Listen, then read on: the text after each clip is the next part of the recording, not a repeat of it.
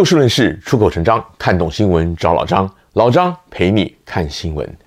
南加州洛杉矶附近 Orange County 的一间台湾人为主的基督教长老教会，于十五号，也就是周日发生了枪击事件，造成了一死五伤，震惊了全美国，也轰动了华人社会。这起枪击案之所以引人关注，有几大因素。首先，当然就是又是一起大规模死伤的枪击案。其次呢，就是凶嫌跟被害人全部都是台湾背景，而接下来更引人关注的是，因为根据调查，凶嫌虽然来自台湾，但却对台湾的政治强烈不满，也曾经参与过促进两岸和平统一的社团活动。这两天呢，有很多的人在社交媒体朋友圈里面讨论这则新闻。有一些看英文媒体报道的朋友，搞不太清楚为什么英文媒体说凶手来自台湾，但却又是中国背景，而这个人又为什么大老远从拉斯维加斯跑到洛杉矶那儿一个不认识的教会里去杀人？接下来老张就要为您简单的说明一下，然后进入今天的主题。根据目前披露的消息，这位现年六十八岁的凶嫌周文伟。其实就是在台湾所谓的外省人第二代，换句话讲，他的父母是一九四九年前后从中国大陆到台湾定居的，而他自己呢，则是在台湾出生长大的。如果您对于台湾的历史或者政治有所了解的话，就会知道外省人在台湾是非常尴尬的族群。一方面，在国民政府统治台湾的初期，外省人牢牢地掌握了政权。台湾其他的族群，包括以闽南人为主的所谓本省人、客家人，乃至于原住民等等，当年有不少都受到了外省人为主的国民党政府一定程度的打压，使得外省人成为这些族群心目中的箭靶。但其实，绝大多数的外省人也都是平民百姓或者是一些士官兵，真正的权贵只是少数。而随着台湾政治逐渐的本土化，为历史翻案的风气日盛，当年国民党白色恐怖的案例不断的被挖掘出来，更使得“外省人”三个字隐隐然成为迫害本土社会的原罪。之前有一个很流行的词汇叫做“省级情结”，就是拿来形容这种现象。简单讲，绝大部分同样处在威权统治之下的外省人，因为来自中国大陆，变得里外不是人。当然，这当中心存优越感、看不起本省人的外省人呢，还是有。但是随着时间的推移，绝大多数的外省人与他们的子女，也就是所谓的外省第二代甚至第三代，都已经认同台湾了。只是因为他们的生长背景乃至于语言文化思想上，可能跟台湾本土文化还是存有不同程度的差异，因此融入的程度也不一样。而个别人也可能因为自己有一些独特的遭遇，所以在省级或者政治认同方面想法也比较极端。根据截至目前为止媒体的报道，周文伟他可能就是一个对台湾本土主义存有极端偏见的人。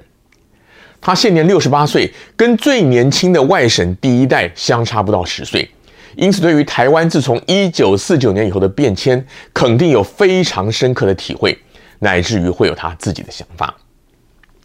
至于为什么他大老远的跨州去攻击素不相识的长老教会的会友呢？如果对台湾的政治跟宗教有一些了解的话，就会知道，源自于苏格兰的基督教长老教会是最早期派遣宣教士到台湾的宗派之一。长老会的传教士深入台湾的基层，绝大多数台湾的长老教会都是用闽南语，就是台语聚会，也会使用台语罗马拼音的圣经。此外，长老会传统上比较关注社会跟政治议题，对政治参与比较深。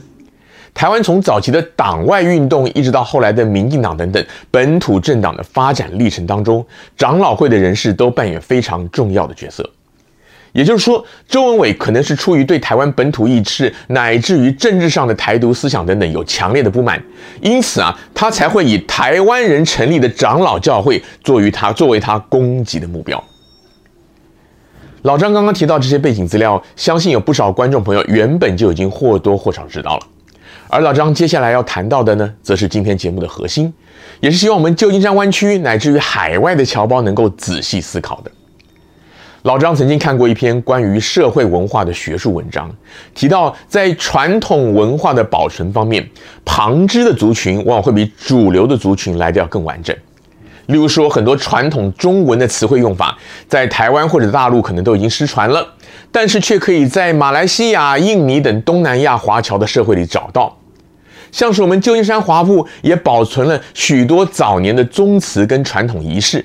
就是因为当一个族群它移居海外之后，一方面它必须要适应当地的文化，另一方面呢，却也会极力的去透过保存原有的文化来凝聚整个族群的向心力。相形之下，本来就是主流的族群呢，他就不会出于这种危机意识而刻意的去保留原有的文化，而是放任他们的文化自然发展。也就是说，侨居海外的族群，其传统文化会偏向于更传统，或者说是接近于停滞。文化方面是这样，政治社会的认同其实也差不多。周文伟在一九九零年代曾经在台湾教过大学，后来他就移居美国，并且还拥有许多的房地产。他在二零一二年还曾经因为被恶房客打成重伤上过报纸。换句话讲，他已经不是新移民了。刚刚老张提到过，侨居海外的族群会因着种种的原因，在文化与传统上更新缓慢，甚至停滞。而这种情况呢，也会体现在对家乡、对祖国的政治认知上。多数侨居海外多年的人，对于家乡的政治社会的认识，往往都是透过媒体所赋予的印象。但是，随着社会的两极对立，加上媒体的煽风点火，使得很多原本立场就比较坚定的侨胞，他更容易走向极端。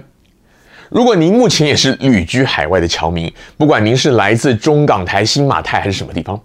您不妨利用几秒钟时间回想一下。您对于家乡的政治现况是否也会感到很忧心？而您如果跟家乡亲友联系，谈到政治议题的时候，是否有的时候啊，家乡的亲友会告诉您说：“哎呀，其实没有那么严重。”大概两个多星期之前，老张跟几个以前一起在广播电台主持节目的老同事吃饭，其中有一位他每年都要回台湾探望父母两三次，才刚刚从台湾回来的朋友啊。当我们聊到台湾新冠疫情的时候，他就说：“其实台湾一般民众都已经习惯了一些防疫的措施，生活上并没有太多太多的变化跟恐慌。但是因为媒体每天都在炒一些防疫措施衍生出来相关的政治议题啊，所以我们海外侨胞看起来会觉得说，台湾民众似乎已经恐慌到仿佛世界末日来临一般。”但是他自己啊，就算在疫情期间也经常的回去，而他亲身的感受却跟我们这些盯着媒体报道的侨胞呢，可以说是很不一样。政治议题也是同样的道理，很多政治立场原本就比较强烈的侨胞朋友，对于政治的认知多半是以自己多年前的记忆为基础，加上从新闻媒体乃至于网络转贴的报道评论所推演出来的。到海外多年还会非常关心家乡政治的人呢、啊，多半在当年就曾经有比较不愉快的经验，所以主观上的认定会比较强烈。再加上现在许多媒体报道的风格呢，都是唯恐天下不乱，网络社群转发的帖子更有许多是来路不明、真假难辨，甚至别有用心的。在这种种种的因素之下，五六十岁或以上长期旅居海外的侨胞，对于家乡政治的认知啊。有可能跟现实状况有一定的差距，一方面是由于自己的经验已经过时，另一方面则是被过分的煽动的言论所误导。而这些政治上比较狂热的侨胞，也有人会因为基于对当权者的不满而去加入另外一个阵营的社团。